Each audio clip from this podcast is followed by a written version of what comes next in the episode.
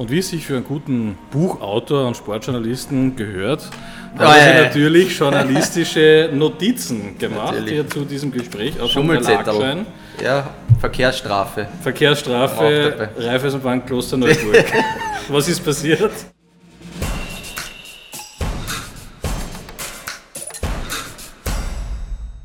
Ja, einmal gegen die Einfahrt, Einfahrt, fahren und das kostet dann gleich natürlich. Und gleich ne? erwischt von einer Kamera? Gleich oder? erwischt, ja, und 70 Euro ist ja auch nicht gerade wow, wenig. Das ist so teuer in Österreich. Geht sich schon was Schönes aus, kann man schon sehr schön essen gehen einige Male, aber ja. Dummheit wird halt doch immer bestraft. Ne? Du hast, du hast geschrieben ein Buch über einen sensationellen Tormann, das hast du mir einmal geschenkt und so sind wir jetzt genau. zusammengekommen. Das ist nicht das einzige Buch, das du äh, bisher geschrieben hast. Äh, erzähl mal, woher kommen denn eigentlich deine Themen? Welche Themen hast du bis jetzt behandelt? Naja, ich bin an und für sich von meiner Ausbildung, auch wenn ich im Journalismus arbeite, Zeithistoriker. Das heißt, vor allem zeithistorische Themen interessieren mich sehr und Sport war immer das Thema, das mich da am meisten interessiert hat. Jetzt weiß man, dass Sport immer ein bisschen so ein stiefmütterliches Dasein auch hat. Mhm in der Gesellschaft vielleicht nicht, aber von der Politik wird es immer so ganz nach außen geschoben und auch äh, in der in der Riege der Historiker ist das ein Thema, das lange Zeit irgendwie nicht wirklich so behandelt wurde. Und ich habe dann okay. über diesen Herrn, Rudi, Rudi Hieden hat er geheißen, äh, den Nachlass gesehen und entdeckt und dann mir auf Wikipedia seine spannende Vita durchgelesen und habe gedacht, das ist ja unglaublich. Zudem gibt es noch kein Buch. Also eins hat es gegeben, aber das war aus dem Jahr 1923. Mhm. Und dann haben wir gedacht, hey, ich schaue mir mal diesen Nachlass an. Der war in der Steiermark in Graz. Ich habe dann fast zwei Jahre daran gearbeitet und dann ist ein ganz nettes Buch daraus äh, geworden. Und äh, ich bin irgendwie auch froh, dass Rudi Hieden wieder ein bisschen nicht jetzt ins kollektive Gedächtnis äh, gekommen ist, aber immerhin beim einen oder anderen wieder in Erinnerung gerufen wurde. Und der war ja auch ein wirklich sehr berühmter Mann einmal. Wie kommt man jetzt an diesen Nachlass? Das muss man schon mal erklären. Man kriegt ja nicht einfach einen Nachlass zugespielt, den man dann durchwurstelt.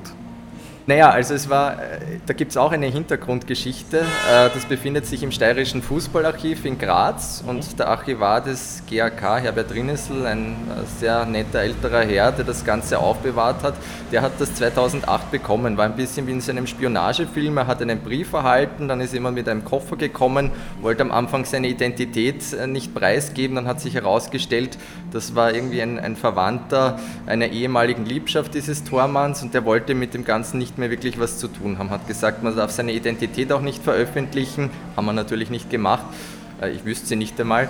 Und äh, dann war es so, dass die Stadt Graz ein Zimmer auch zur Verfügung gestellt hat in diesem Fußballarchiv, den sogenannten Rudi-Hieden-Saal. Da tagen die auch noch hin und wieder die Herren äh, des Steirischen Fußballverbandes und da findet sich halt wirklich alles. Es ist wirklich ein Potpourri an Dokumenten, Strafmandat war nicht dabei, aber sonst wirklich alles äh, von der Wiege bis zur Bahre war da wirklich mit dabei, in türkischer Sprache, in französischer Sprache auch. Er war auch in, in Frankreich ein absoluter Superstar, Deutsch und so weiter.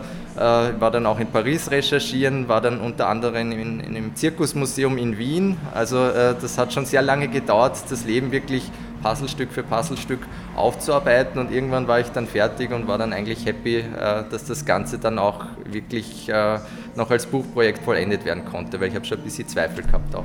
Aber warum war dir das so wichtig? Äh, hat das angefangen als Detektivspielerei für dich ein bisschen rauszufinden, wie dieser Mensch äh, gelebt naja, hat? Ähm, die Fußballfans, die Älteren, die vielleicht zuschauen, werden sich noch erinnern können an das sogenannte Wunderteam. Da gibt es ein sehr, sehr berühmtes Gemälde, das ist wahrscheinlich die bekannteste Ikonografie in Österreich. Mhm. Da kommt gerade eine Fußballmannschaft, das war äh, zu Beginn der 30er Jahre raus, aufs Spielfeld gegen England, die österreichische Nationalmannschaft. Mhm. Ein wunderbares Ölgemälde mit äh, Hugo Meissel, mit dem damaligen Verbandskapitän, also dem Trainer.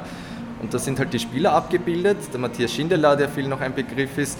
Und ganz auf der Seite am Rand ist so ein Herr mit einem Rollkragenpullover, mit einer Mütze und so einem schwarzen Rollkragenpullover. Und ich habe gedacht, komisch, der schaut irgendwie anders aus und das dürfte der Tormann gewesen sein, aber der hat ja gar keine Handschuhe an. Also irgendwie ungewöhnlich. Und ich habe mir dann gedacht, wer ist das, was macht der? Und äh, mir war auch immer wieder der Begriff des Steirer-Tors ist mir da in Erinnerung gerufen worden. Steirer Tor in der Fußballsprache ist, wenn der Tormann einen schweren Fehler macht. Und der ist nach diesem Rudi Hieden benannt, weil das war der erste Steirer, der erste Nicht-Wiener, der es von der Provinz nach Wien geschafft hat und in der Nationalmannschaft auch spielen hat können.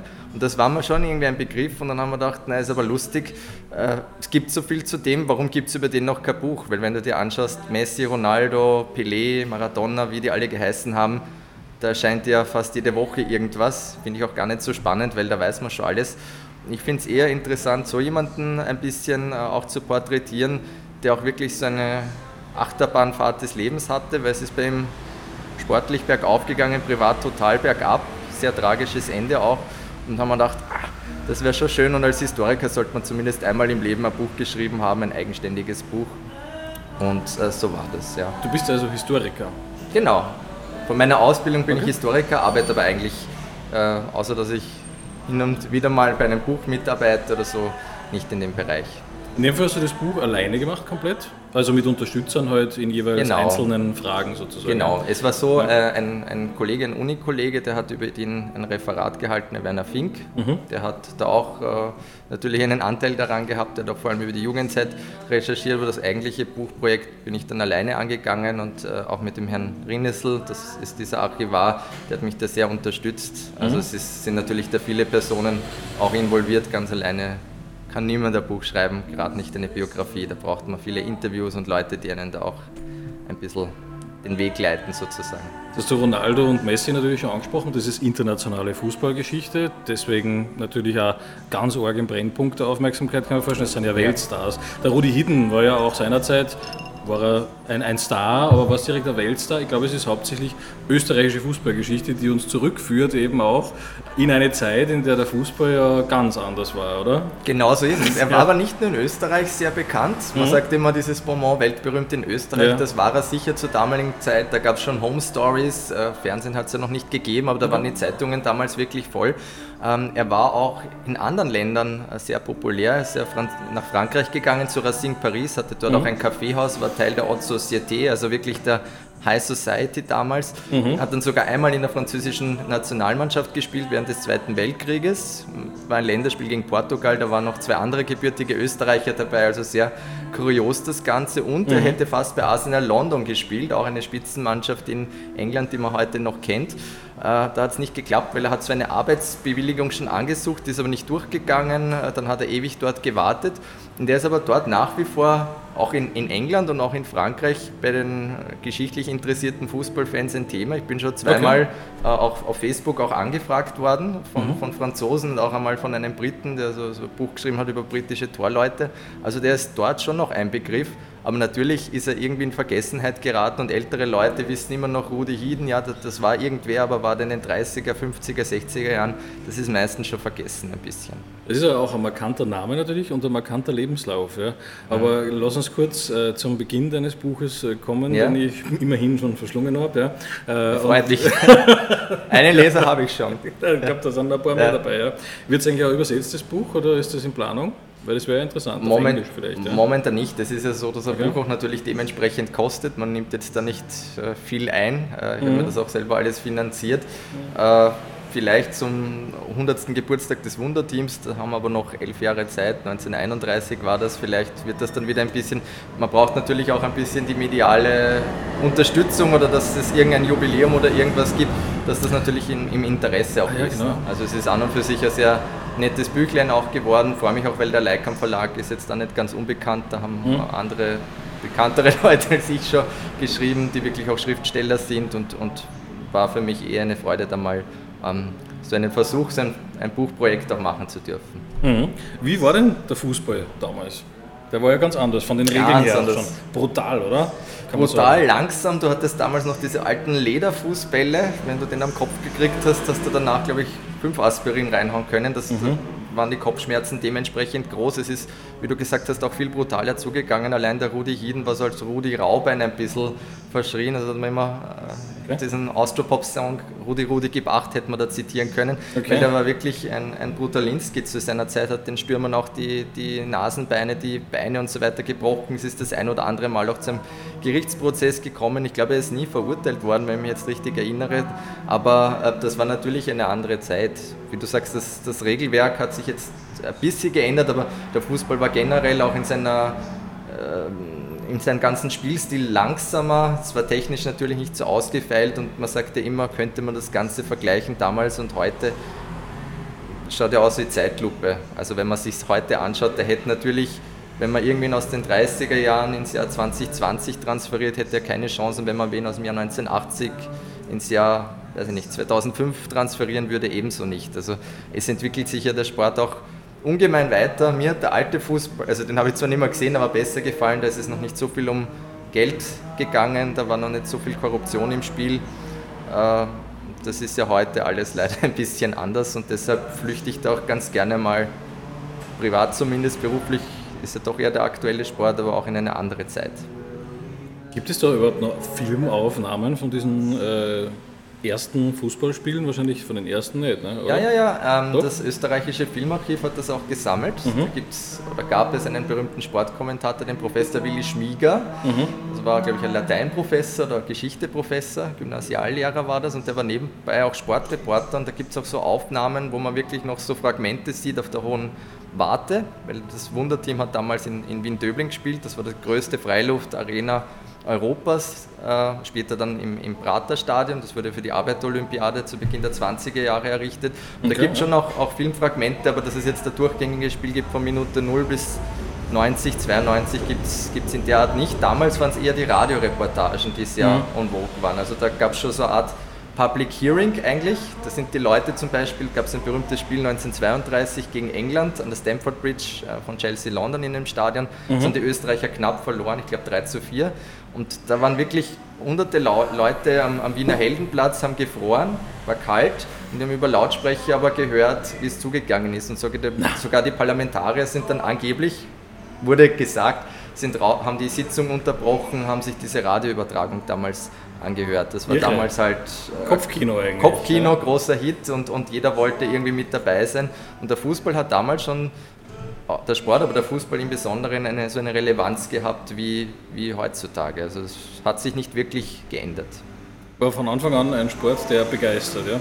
Ist es äh, die einzige Sportart, die dich äh, ganz stark interessiert? Gibt es noch andere Sportarten? Na, aber typisch österreichisch natürlich der Skisport. Ne? Ja. Das ist eh irgendwie logisch, weil im Winter hast du nicht viel Fußball. Äh, Olympische Spiele sind ganz interessant. Ich durfte ja schon einmal auch von Olympischen Spielen vor Ort berichten. Das ist natürlich schon ein Hit, wenn man da mal vor Ort sein darf, sich das Ganze anschaut.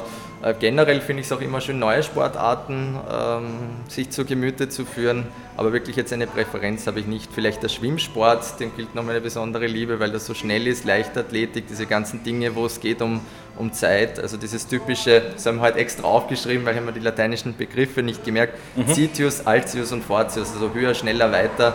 Das ist ja eigentlich ursprünglich auch von, äh, von Pierre de Coubertin zu Beginn der Olympischen Spiele, so Ende des, des vorletzten Jahrhunderts, das Motto war, nicht dabei sein ist alles, was immer wieder gesagt wird, sondern mhm. wirklich dieses schneller, höher, weiter, dieser richtige olympische Gedanke, der da hochgehalten wird. Und ich finde, das ist einfach unglaublich spannend zuzuschauen und zu sehen, wer kommt jetzt als Erster ins Ziel, wer ist der Schnellste, der Höchste und so weiter.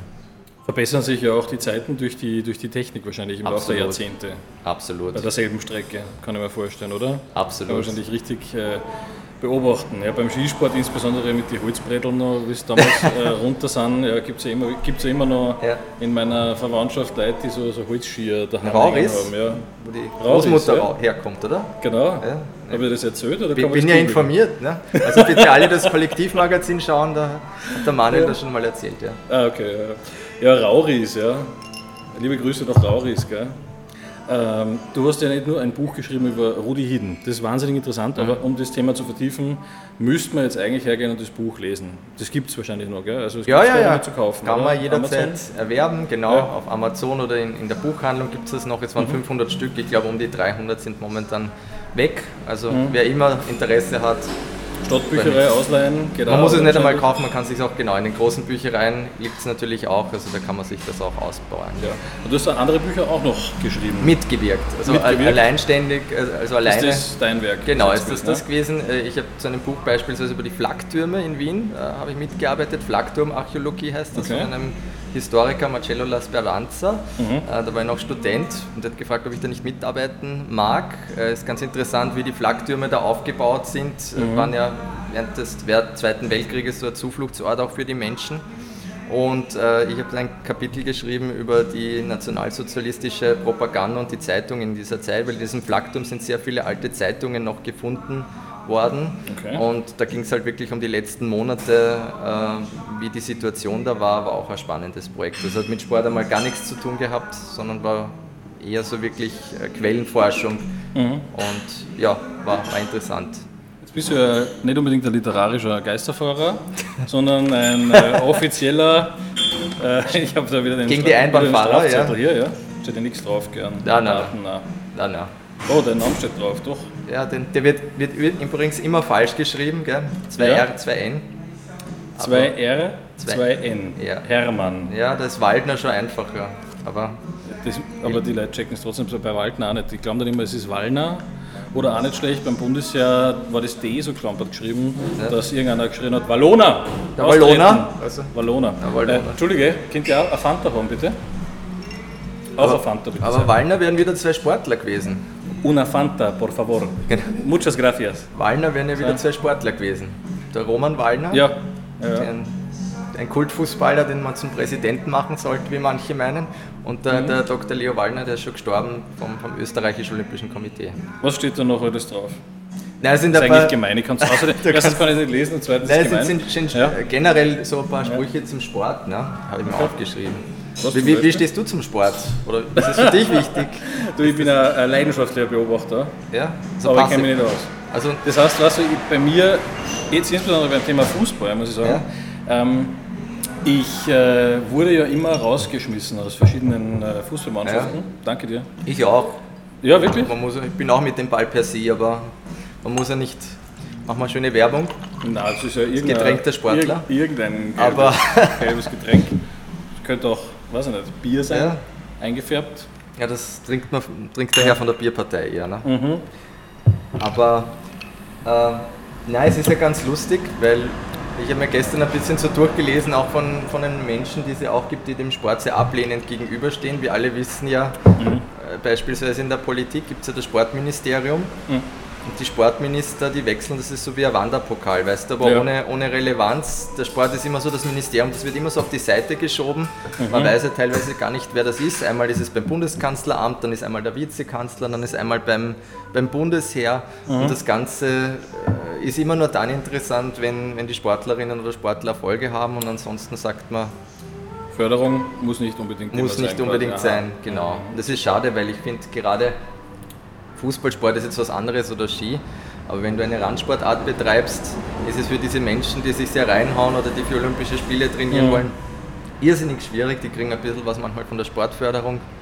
Aber ansonsten sind die natürlich alle irgendwo angestellt oder beim Bundesheer auch angestellt. Mhm. Ansonsten würden die auf so einem Level Sport auch nicht betreiben können. Schade. Ich finde es immer ganz spannend, einfach zu beobachten, wie die Leute da reinsteigern. Man merkt einfach. Die Fans meinst du? Die Fans. Ja. Die Fans, die das anschauen, es ist, äh, es ist Psychotherapie vom Feinsten. Mhm. Aufgestaute Emotionen Natürlich. ohne Ende. Ja, kommen da zutage, die mit dem Sport da eigentlich relativ wenig zu tun haben, ganz ehrlich. Wenn die Leute anfangen zum Weinen im Stadion ja. oder sowas wegen irgendeinem Tor, also das ist doch, oh mein Gott, wie kann man sich da so arg reinsteigern, aber naja, ja, wenn es ein wirklich tolles Spiel ist, wir sind in Österreich jetzt nicht gerade verwöhnt, wir reden über Erfolge äh, aus den 30er Jahren oder von der Mannschaft 1978 oder 1954, als Österreich Dritter war. Aber natürlich, wie jedes Land, freut man sich auch über sportliche Erfolge. Stell dir vor, Österreich ja. wird irgendwann einmal ähm, wirklich Europa- oder Weltmeister oder irgendwas werden. Mhm. Da würden sie da Walzer durch die Straßen tanzen, bin mir sicher. Oder denken mhm. wir an die Euro 2008, wo die Leute alle mit den rot-weiß-roten Fahnen an den Autos, das war schon schön. Ich finde eher ja. schade, äh, wenn die Leute, wenn sie weinen vor Freude, das ist ja was Positives, wenn die Leute randalieren, wenn es ungut wird, ja. äh, wenn es Ausschreitungen gibt, gibt es leider auch immer wieder. Das ist was, was mir natürlich gar nicht. Die Sportlichkeit ist vielleicht ein bisschen verloren gegangen, meinst du? Also jetzt bei die den Fairness. Fans, die Fairness. Ja, ja ich meine, die war früher auch nicht unbedingt gegeben. Das ist auch vorgekommen im Maracanã-Stadion von Brasilien, hat man zum Beispiel im alten Maracanã, wo der Pelé noch gespielt hat, mhm. haben die Leute manchmal so alte Windeln genommen von den Kindern, die mit waren im Stadion und haben das dann halt auf die Spieler geschossen. Also war man früher vielleicht auch nicht unbedingt fairer, okay. aber äh, wir haben halt in Österreich oder auch in anderen Ländern gibt es ja das Pyrotechnikverbot. Jetzt sagen mhm. manche, das ist schön für die Stimmung. Auf der anderen Seite ist es halt verboten und mhm. wenn du so ein Feuerwerkskörper da irgendwie um die Ohren gehaut bekommst, äh, gab es schon Sportler, die mussten ihre Karriere auch beenden, dem dann Tinnitus gehabt oder schwere Verbrennungen. Ich glaube, das Verwirrende für, für Einsteiger oder sportlich Desinteressierte sind sicher auch die verschiedenen Ligen, die es da so gibt. Mhm. Regionalligen, Landesligen, was gibt es noch alles? Internationale Ligen kommen dann noch Wirtshausliga gibt es auch Wirtshausliga. noch, Liga, Kirchenliga. Na, servus. Da gibt es alles. Ich habe früher Ja. äh, für, für eine Seite gearbeitet, die heißt Fanreport, gibt es glaube ich noch immer. Das Mhm. ist so Amateurfußball, Ligaportal gibt es jetzt. Die beschäftigen sich wirklich mit den ganzen Amateurligen. Gefällt mir fast besser. Das ist urig dort, da ist der Fußball noch wirklich Mhm. Fußball, du sitzt ganz nah am Geschehen. Das ist auch nicht alles so technisch. Wir, wir sitzen ja jetzt vor wunderbaren Kamerazeugs und so weiter, aber jetzt gibt es ja schon alle möglichen super Dinge und, und super Zeitlupen beim Fußball und, und Torlinien, Technik und so weiter. Ich mag das ehrlich gesagt nicht. Ich finde, Fußball ist schön, weil du kannst darüber diskutieren, was ein Fehler, hat er scheiße gespielt, war der gut, war der schlecht. Und das wird alles ein bisschen jetzt so überkantidelt und ja, mir gefällt das so, wie es einmal war oder wie es noch immer ist, in, in den Amateurligen eigentlich besser. Kann ich dir empfehlen, Manuel, ist, ist spannend einmal, ja. Das ist die Amateurliga. Ja, oder, oder Wie- Vienna zum Beispiel. Döbling, das ist wirklich noch ein schöner Fußball. Da geht es auch nicht so aggressiv zu. Vienna Sportclub, das ist eigentlich schöner als das große Derby Austria gegen Rapid, würde ich fast sagen. Sieht man dich da im Publikum bei Spielen, oder wie? Ja, momentan, momentan nicht, wegen Corona, aber Ja. ich war schon ein paar Mal ähm, auf der sogenannten Friedhofstribüne, das ist in Hernals. Da- Also ich bin jetzt kein Fan von denen, jetzt habe ich meinen Schlüssel auch nicht da, aber da musst du mit dem Schlüsselbund zum Beispiel den rausnehmen. Die treten auch immer sehr auf gegen irgendwie rassistische Tendenzen. Die haben zum Beispiel einen blinden Stadionsprecher. Äh, Gibt es sonst auch nirgends. Ne? Also es ist ein bisschen ein anderer Club. Wie der macht, Sportclub. wie macht der das? Der kann das, der ist irgendwie schon seit Jahren dort, sorgt auch echt für eine gute Stimmung. Äh, Der hat das, glaube ich, in, in wie heißt das, Breilschrift, äh, die, die Aufstellungen und so weiter. Ja, schon, aber. Ja. Nein, er hat einen, glaube ich, daneben sitzen, der ihm immer Das sagt, der und der hat kommentiert, das, hat das ja. da, er muss ja nur die Durchsagen machen, der und der. Aber Er es ist, kommentiert ja nicht, sondern er Nein, sagt nein, quasi den Stand. genau, Ja, ja, okay. genau. Sehr spannend, ja. ja, Okay. Ist, ist, ist auch was anderes und was ganz Spezielles aus Österreich, sage ich jetzt einmal. Ne? Okay, ja. Gibt es wahrscheinlich sonst nirgends. Du, ja, wenn du, wenn du wieder mal hingehst, gibst mal Bescheid, ja. Ich bin ja In ein immer paar wieder, Jahren, wenn wir wieder dürfen. Genau, na, so lange wird es nicht dauern. Aber äh, nächstes Jahr geht es schon wieder, ja. Hoffen wir es, hoffen wir es, ja. Naja, es gibt dann diese Impfung und so weiter und Ja. dann, dann wird es schon wieder besser werden. Nicht? Früher hat man in der Lederhose Fußball gespielt auch, oder? Ja, auch, ja, eben. Naja, Tradition ist ja was, was ja irgendwie schön ist. Ne? Man sagt ja, Ja. das ist nicht nur die Anleitung der Asche, sondern auch die Weitergabe des Feuers. Und ich finde, das ist auch wichtig. Wir sind ja auch irgendwie in unserer Branche da gefordert, auch, auch Traditionen ähm, ein bisschen auch das, das wiederzugeben. Ne? Nicht, dass man es jetzt selber lebt. Ich würde mir jetzt nicht in der Lederhose irgendwo hinstellen, weil als Städter macht man das jetzt nicht unbedingt. Aber ich finde es halt schön, dass man über sowas auch berichtet. Und man sieht ja auch, dass bei den Menschen irgendwie ähm, in den letzten Jahren dieser Rückzug ein bisschen wieder ins, ins eigene und vielleicht zur Natur und auch ein bisschen zur, ohne dass das jetzt einen nationalistischen Hintergrund hat, hat es bei manchen vielleicht auch, aber einfach dieses wieder zurück zum Ursprung, zurück zu, zu Dirndl, Lederhose und Co. Gibt ja auch genügend Feste, auch bei uns in Wien. Und der Hieden war ja auch einer, der ist zum Beispiel, als er aus der Steiermark, aus Graz, als junger Bursche, beim GRK hat er begonnen, ist er zum Praterclub, zum WRC gekommen in der Lederhose und die haben ihn halt alle ganz verdutzt angeschaut und haben sich gedacht, was, was macht denn der, der Bursche da in der Lederhose? Und haben gesagt, na, was macht der Gescherde dort? Und der war total perplex, weil das waren alles so alte Herren noch mit Rauschebart und, und, und Anzügen, so wie man sich den Kaiser Franz Josef ein bisschen vorstellt. Und dass, dass der irgendwer jetzt mit der Lederhose daherkommt, war damals auch überraschend. Aber Ziehharmonika hat er keine dabei gehabt. Okay. Das hat er der Emi überlassen. Ja. ich Äh, cool, was sind deine, deine sportlichen Figuren sonst, äh, neben dem Rudi Hidden natürlich, die dich begeistern, die du verfolgst? Also ich finde eigentlich interessanter als die Gewinner, über die eh jeder schreibt, die, die Außenseiter oder auch die Verlierer. Also ich habe mal, das war ganz witzig, bei den Olympischen Spielen in, in Südkorea über den Herrn Gonsalves, mit dem ein Interview gemacht, der kommt aus Osttimor, das ist so eine kleine Insel, glaube bei Australien. Die haben fast keine Berge, da hat es immer 30 Grad, der hat auch ganz spät erst Skifahren gelernt, der war so 20 Sekunden hinterm Hirscher. Da habe ich gedacht, finde ich viel interessanter, weil über den Hirscher schreiben alle und da weiß man eh, dass der großartig ist und ein Star und ich finde halt eher die, die vielleicht Außenseiter sind oder sogenannte Exoten oder auch die, die einmal verlieren, finde ich irgendwie persönlich auch interessanter, weil der, der Fokus, der mediale Fokus und die Mikrofone sind eher auf einen dann gerichtet. Man muss nicht immer diesen riesen Erfolg haben, also auch als Sportler, man kann ja eben auch so Leute inspirieren ja? äh, und auf Ideen bringen, indem man einfach seinen Weg halt geht, wird man automatisch irgendwo angeschaut. Aber du Über musst schon, ein Ego, also ganz oben an der Spitze, musst schon ein bisschen ein Ego-Schwein sein auch, ne? in vielen. Bereichen. Also gerade Einzelsportler sind doch grosso modo jetzt nicht alle, aber sind oft ziemliche Egoisten, weil die halt wirklich an ihren Erfolg auch glauben und, und das mit aller Kraft durchziehen und die auch wirklich sehr entschlossen sind, weil diejenigen, die halt oft feiern gehen und, und ein bisschen äh, mehr ja, anderen. Sportlich egoistisch darf man ja sein. Nicht? Menschlich ist halt die Frage. Menschlich, weil äh, sportlich egoistisch ist logisch, weil, logisch, weil wenn ich die Tour de France fahren würde, also bei mir eher ja. ausgeschlossen, aber wenn ich die Tour de France fahren äh, muss, dann es kann ja kein anderer für dich fahren. Du musst ja fahren und du musst ja performen und du musst ja diese Zeiten bringen und du musst ja die Tore schießen oder was ja, weiß ich. Ja. Gut, das ist eher eine Mannschaftsgeschichte dann wieder, weil irgendwer muss das Tor vorbereiten beim Fußball. Das ist vielleicht eher durch das, dass mannschaftsmäßig orientiert ist, oder? Ist da schon mal ein bisschen ein Unterschied im Spitzensport, oder wie siehst du das? Ich glaube schon, weil, mhm. weil in einem Einzelsport bist du natürlich ja. ganz auf dich fokussiert und wenn du beim Fußball sagst, hinter mir die Sinnflut, wird dich mhm. der Trainer, außer du heißt Ronaldo oder Messi, ähm, aber selbst da, die können sich nicht alles erlauben, nicht mehr aufstellen. Aber der Radsport, den du angesprochen hast, ist zum Beispiel ein Sportart, mhm. die mir jetzt persönlich nicht so gefällt. Mhm. Man darf da nie alle über einen Kamm scheren. Jetzt haben zum Beispiel zwei Slowenen gewonnen bei der Tour de France, was ganz großartig ist, aber ähm, in den letzten Jahren hat es halt so viele Dopingfälle ge gegeben und ich hätte mir nie gedacht, Manuel, dass wir mal gleich viele Tour de France-Titel haben wie Lance Armstrong. Ne? Null mittlerweile. Der hat ja alle verloren. Der hatte sechs oder sieben geholt. War ein großer Hero, da gab es so gelbe Bänder, die haben sich alle gekauft. Der, der. Also es war sinnvoll, der hat gegen, gegen Krebs auch aufmerksam gemacht. Äh, und schlussendlich hat er halt wie viele andere in diesem Bereich auch auf seinem Level halt dann verbotene Substanzen genommen. Ja. ja. Haben es vielleicht früher auch, aber früher gab es halt die Kontrollen, die ne? Kontrollen nicht ja. in dieser Art und Weise. Ja, das finde ich sowieso blöd. Ja. Das, es, es, war ja auf Sport ORF.at mhm. äh, einmal so, dass da gestanden ist irgendwie Fußball, Tennis, Leichtathletik, Doping.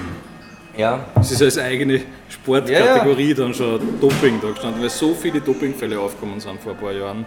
Von Jugend an wird man ja schon herangeführt an das. Ja. Die erste Freundin heißt dann Anabolika, ne?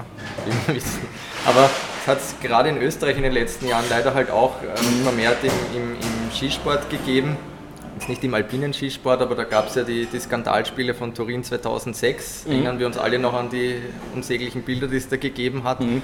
Dann hat der österreichische USV-Präsident Peter Schröcksnadel gemeint, Austria is a too small country to make good doping. Und leider hat er nicht recht behalten, weil es immer wieder Dopingfälle auch gegeben hat in den letzten Jahren. Wir erinnern uns an, an die Operation Adalas und mhm. den Herrn Dürr, den Langläufer. Und das ist halt schon schier, weil wenn du sowas siehst und zuschaust und dir denkst, das ist ein spannendes Rennen, eine spannende Entscheidung und dann kommst du später drauf, der hat Blutdoping betrieben und da ist ja wirklich eine ganze Armada, das ist ja fast schon ein Wirtschaftszweig, ein krimineller. Ja, ja total. Äh, ich persönlich bin trotzdem dagegen, dass man Leute für sowas einsperrt. Ich finde, das ist noch immer ein Unterschied, ob man wirklich, auf, also es gilt glaube ich als Verbrechen im strafrechtlichen Sinn. Ich glaube, eine, eine Geldstrafe und eine lebenslange Sperre wird es auch tun. Was ich nicht verstehe, ist, dass diese Leute, wenn die das gemacht haben, zwei, dreimal wieder zurückkommen können. Einmal kann sich jeder was finde ich, zu Schulden kommen lassen, aber irgendwann müsste es dann die rote Karte geben. Aber dass man Leute für sowas dann einsperrt, finde ich ein bisschen, bisschen hart, weil im Grunde genommen schauen sie zwar dem Sport, aber in erster Linie sich selbst. Ne? Ja, es geht ja um wirtschaftliche Interessen, ja. nicht von den anderen zum Beispiel. Wenn der Sponsoringvertrag von dem anderen, der hinter dir geblieben ist, wegfällt, ja. äh, da tun sie ja Welten auf, was da an Schaden äh, angerichtet wird, finanziell zum Beispiel. Das könnte der Grund sein, vielleicht, dass man ja. sagt, äh, ja, weil da, da geht es vielleicht um Millionen, um Abermillionen, weil sie das so arg potenziert. Wie bei einer Massenkarambolage ja, ja. ist das eigentlich. Der erste macht eine Dummheit, aber dahinter. Aber ich finde es halt auch, auch ähm, nicht Deswegen. im Spitzensportbereich problematisch, auch im Breitensport, ne? weil man sieht ja doch ab und an im, im Fitnesscenter auch, äh, wo Leute, keine Ahnung, ich kenne mich da zu wenig aus, irgendwie Dinge nehmen, wo ich mir denke, das ist jetzt auch nicht unbedingt gut für die Gesundheit. Mhm. Ein ja. Zölibat im Sport wäre vielleicht interessant, oder? Weil ja der Ronaldo betet ja eh immer und vor so, vor so wichtigen Spielen ja, und ja. Meisterschaften wird ja immer Gott mit einbezogen. Da frage ich mich ja eigentlich, gut, wenn es für die Pfarrer dieses Zölibat gibt, warum nicht eigentlich auch als Ehren, Ehrenhalber, dass man sagt, ähm, Leben in Armut für alle Spitzensportler, ja, nur das Nötigste. Handy wird dem Ronaldo abgenommen, kein Instagram mehr, oh je, ja, Pech gehabt, einfach Leben wie im Kloster. Für alle Spitzensportler. Das, das wäre was, aber. Das wäre geil. Ich Sportlerkloster. Das Sportlerkloster, ne, wäre wär eine TV-Idee, statt, statt so Big Brother, das, das Sportlerkloster, irgendwie ja. so gefallene Sporthelden der Vergangenheit. Aber Na, oder junge Sporthelden der Zukunft. Wäre auch was, ja. Aber ob also die das schaffen, hat zwei Stunden ohne Handy. Eben. Jetzt ist zum Beispiel gerade angenehm, dass wir nicht aufs Handy schauen, sondern dass wir mal irgendwie Zeit haben zum Das ist ja das, das, ist ja das Verrückte, oder? Ja. Das mag ich an diese Podcasts ja so.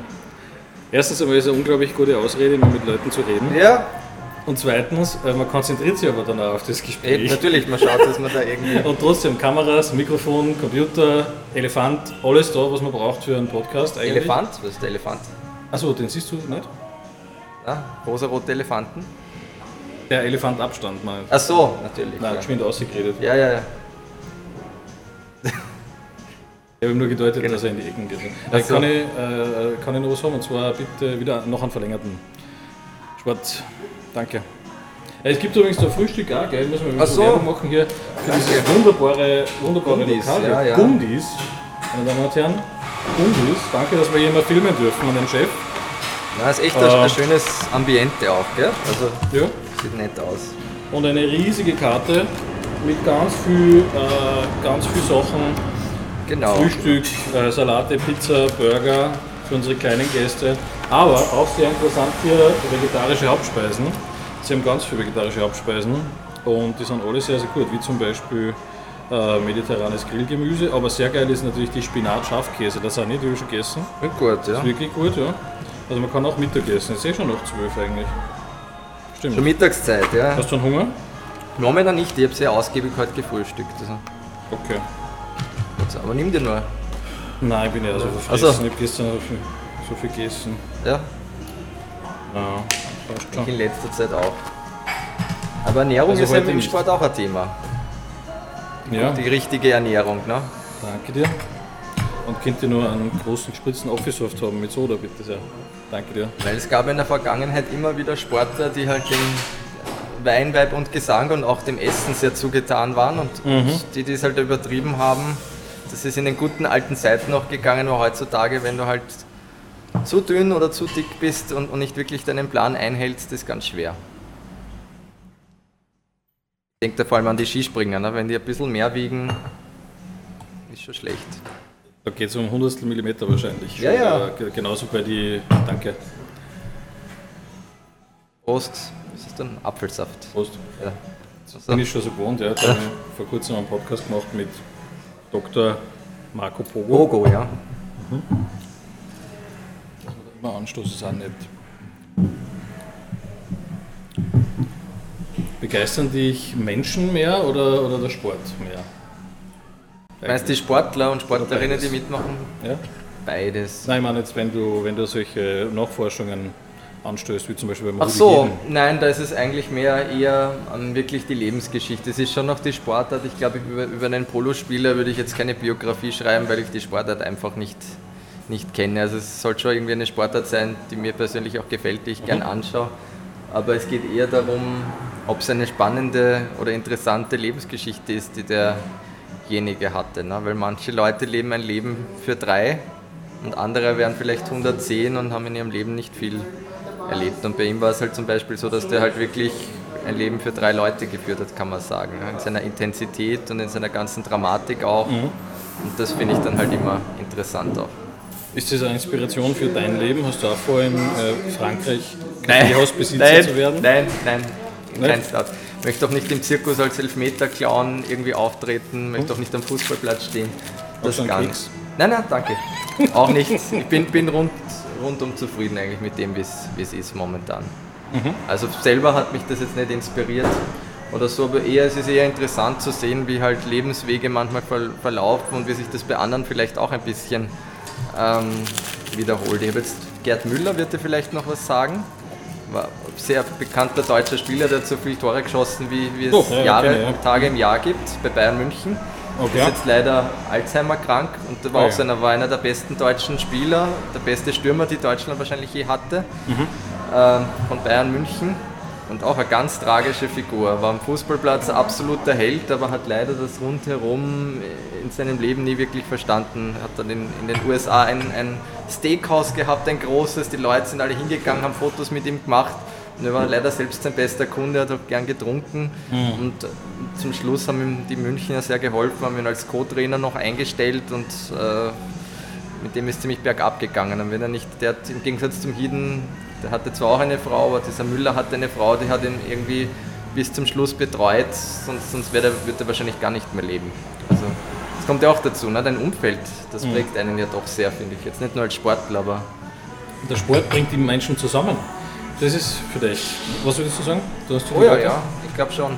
Es kann leider auch in die andere Richtung gehen natürlich, ne? dass es irgendwie auch zu, zu Hass und so weiter führt, wenn es mhm. sehr nationalistisch wird. Ähm, und halt immer wieder, dass Leute auch ein bisschen so als, als Ersatzschauplatz für irgendwie private Fäden irgendwie nutzen, den Fußballplatz, wenn es dann heiß hergeht. Aber im Grunde genommen ist der Sport was Schönes, weil es, wie du sagst, die Menschen zusammenbringt. Mhm. Am Fußballplatz ist es an und für sich und auch bei anderen Sportarten völlig wurscht, ob du welche sexuelle Einstellung du hast, welche Hautfarbe du hast, welche politische Einstellung du mitbringst, da ist das völlig egal. Da geht es darum, spielst du gern oder, oder betreibst deinen Sport gern oder nicht. Ne? Ja. Und ich finde, das ist auch das, was wichtig ist. Und ich glaube halt leider, dass es halt bei fast allen, da nehme ich mich gar nicht aus, oft so ist, dass man irgendwas sagt, ohne da groß nachzudenken manchmal. Ne? Dass genau. man irgendwie ein Wort sagt und dann denkt man sich im Nachhinein, ui, das war jetzt, also man merkt es in dem Moment gar nicht, man merkt es dann halt im, im Nachhinein ja. entweder an einer Reaktion oder weil es einem irgendwer sagt. Ne? Ich mache ja Behindertenbetreuung und, und denen mhm. stört das zum Beispiel wahnsinnig. Wenn, da gibt es dieses Wort Menschen mit besonderen Bedürfnissen. Mhm. Wenn, der, wenn jemand zu ihm sagt, äh, Mensch mit besonderen Bedürfnissen, sagt er, na, sie oder du hast ja auch besondere Bedürfnisse, du musst ja auch aufs Klo gehen. Das ist ein Blödsinn. und da ist dann halt schwierig, weil man dann oft nicht weiß, was soll man jetzt sagen, was ist jetzt nicht beleidigend. Ja. Und für Kinder gibt es schon viel. Kennst du Jochen ja. Rindt noch? Sagt dir der was? Ja, ja. Der ist jetzt, hat jetzt 50. Todestag gehabt und mein mhm. Vater hat den als kleiner Bur ähm, im, in Wien hatte der mal so, so Autoausstellungen und der hat sich als junger Bursche ein Autogramm geholt. Da war mhm. er noch nicht Weltmeister, weil der ist erst nach seinem Tod damals 1970 Weltmeister geworden. Mhm. Mein Vater ist halt ganz scheu hingegangen, hat so, so wird das jetzt, also Büchlein genommen und der Rind war mit irgendwem im Gespräch, hat ihn nicht einmal angeschaut, hat das ihm unterschrieben und hat ihm das hingehalten. Und mein Vater war richtig enttäuscht dann, weil das war halt das große Idol, der hat auch von Heinz ja. Brüller die Bücher gehabt und hat dann immer gesagt im Nachhinein, das war ein Arroganzler und Unsympathler und so weiter. Also es ist halt blöd. auch blöd auf der anderen Seite, jeder von diesen Leuten, der den ganzen Tag permanent, wo er ist, ist doch nicht immer gut gelaunt. Ne? Ja, aber es gibt einfach diese, diese alten es gibt einfach, es gibt, es ist schon eine Haltung, weißt ja, du, wenn, wenn ich Thomas Gottschalk bei den Festspielen begegne ja. und er rennt an allen Reportern einfach vorbei, weil er einen Frieden haben will, ja. Dann verstehe ich das ja noch. Wetten, das ist für mich keine Arroganz, ja. wetten, dass das geht. Er rennt einfach vorbei, er sagt schönen guten Abend, liebe Grüße, tschüss, seid super, danke Salzburg mhm. und läuft weiter bei den Festspielen, ja, weil er gar keine Lust hat auf ein Interview, er sagt wirklich, ich gehe wirklich gern privat zu den Salzburger Festspielen, fertig. Macht so ein Interview aus, im Vorfeld, im Nachhinein, keine Ahnung, dann komme ich vorbei, aber so nicht. Ja ist natürlich auch schwierig, mit dem ein Interview zu machen. Und auf der nochmal anderen Seite äh, Karl Moik zum Beispiel, habe ich mal am Flughafen getroffen, ja. zufällig. Äh, und habe mir überlegt, soll ich ihn jetzt ansprechen, soll ich ihn nicht ansprechen? Weißt du, man weiß ja nicht, was sagt man jetzt zu diesen Menschen. Und ich bin ja gezwungen worden von meinen Großeltern, dass ich mir jeden einzelnen Musikantenstadel anschaue. Freiwillig angeschaut im Gitterbett, wenn man mittanzt. Wirklich? Angeblich, kann mich nicht erinnern. Na lustig. Ja, und wie viel, inspiriert, wie viel Leute er inspiriert hat mit diesen blöden Schmähs und, ja. äh, und mit dem Humor vor allen Dingen auch. Und das ist ja der Punkt, er hat das selber nicht so hundertprozentig ernst genommen, man hat das ja gemerkt irgendwie. Er, er ist zwar der Musikantenstadelkönig gewesen, ne? ja, ja. aber ja, egal, also ich habe den am Flughafen gesehen das und er hat mich halt einfach beeindruckt gehabt, das Kind, und dann habe ich gedacht, was mache ich da? Gehe ich hin, gehe ich nicht hin, keine Ahnung, keiner ist da, niemand hat ihn beachtet in dem Moment. Ja. Er ist einfach so in, zwischen der Tür gestanden irgendwie, und ich bin hingegangen und habe gesagt, Herr Moik, ich habe mir jetzt überlegt, ob ich kommen soll oder nicht. Äh, ich wollte nur kurz äh, einer Hand schütteln und sagen, danke für 15 Jahre, dass ja. Sie es irgendwie umgebogen haben für mich, weil volkstümliche Musik interessiert mich grundsätzlich wenig, aber Sie haben es als Moderator einfach geschafft, dass ich mir das mit meinen Großeltern anschauen habe können, ja, ohne, ja. Dass ich mich speien, ohne dass ich mich anspeien habe müssen. Es war immer wieder diese, dieser Schmäh, den Sie reinbracht haben, danke dafür, ich wollte nur sagen, ich will noch gar nicht auf die Nerven gehen. Ja. Und dann hat er gesagt, danke, ja, ho, ho, das freut mich, ja, super. Hat lieb reagiert einfach. Voll lieb reagiert. Was ist deine Lieblingszeit? Eigentlich? Lieblingszeit? Ja. Das die 30er? Ja, schon Zeitgeschichte. Ich habe jetzt nicht irgendwie ein Jahrzehnt. Was ich spannend fände, oder wenn man eine Zeitmaschine mal, wenn sollte das hier erfunden werden, wovon ich nicht ausgehe, aber wären es die 70er Jahre. Ja, aber Definitiv. Du hast eine. Ja, ja dann reisen wir nachher zurück in die, in die 1970er in ja. Österreich. Das wäre cool.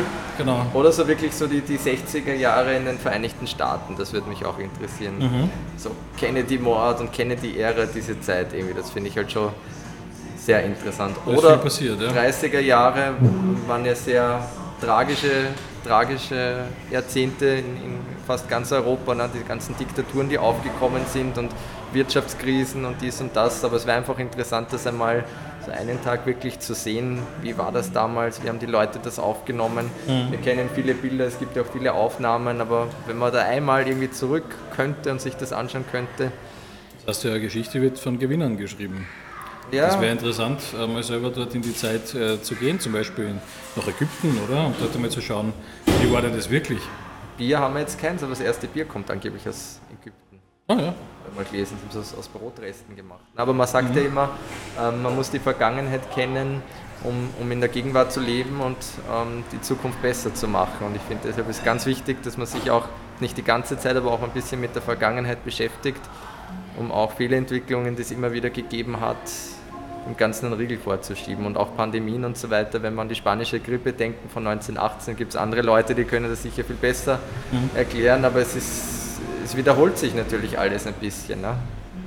Gott sei Dank nicht in dem Nicht in dem Ausmaß ja. mit so vielen Toten, aber, aber Mund-Nasenschutz und so weiter, wenn man sich die alten Bilder anschaut, das hat es ja alles schon vor 102 Jahren auch gegeben. Das ist mhm. jetzt gar nicht so, so neu und, und Abstand halten und diese Dinge. Ne? Damals war das kann man gar nicht vergleichen, war natürlich viel schlimmer, aber... Wir beschäftigen uns also mit deiner Vergangenheit, indem ja. man sich das Buch besorgt. Rudi Hiden, wie heißt der Subtitel? Rudi die Hand, die Hand des Wunderteams. Die Hand des Wunderteams. Genau. Das gibt es auf Amazon, wir verlinken es natürlich unten in der Videobeschreibung. Und dann beschäftigen wir uns mit deiner Zukunft. Und wie tun wir das am besten? Hast du Social Media öffentlich irgendwo?